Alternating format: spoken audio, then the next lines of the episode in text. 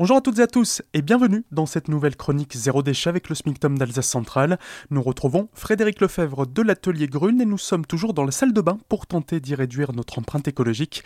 Après l'hygiène bucco-dentaire, on se tourne à présent vers le maquillage. Oui, bonjour Pablo, bonjour à tous. Bah oui, encore une fois, on va générer de toute façon dès l'instant où on va acheter ces produits euh, bah, de manière industrielle, on va encore générer du déchet. Donc les fabriquer à la maison, c'est vraiment peu, c'est très très rapide à faire. Donc pour cela, ben oui, une première recette de poudre matifiante pour le visage, simple, économique et rapide, avec euh, de la fécule de maïs ou du tapioca ou de la fécule de pomme de terre, et pourquoi pas des épices euh, comme le curry, le curcuma, la cannelle, le caroube ou le cacao, pourquoi pas la poudre de betterave. Mélangez tout ça et là vous aurez une poudre matifiante pour le visage au top, et là qui ne génère aucun déchet justement.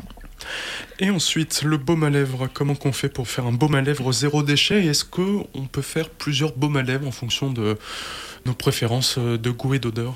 Oui, bien sûr. Bah encore une fois, le baume à lèvres en constat, c'est qu'on voit qu'on va en acheter, quelquefois un, voire même plusieurs pendant la saison euh, automnale, hivernale en sachant que tout simplement, euh, juste une petite goutte de miel sur vos lèvres très très abîmées vont suffire tout simplement à aussi à les soigner. Vous l'étalez juste comme une petite noisette, en fait, un sans la manger évidemment. Et là, vous avez déjà un baume à lèvres parfait.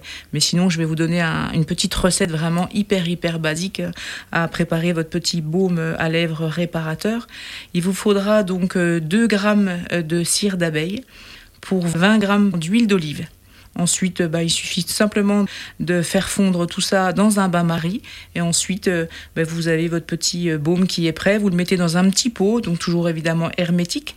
Et puis, vous pouvez vous passer ça sur les lèvres euh, quand le besoin, sans faire sentir. Et là, évidemment, ça ne génère aucun déchet et aucun achat supplémentaire, mis à part peut-être aller la cire d'abeille. Essayez, cette chronique zéro déchet est déjà terminée.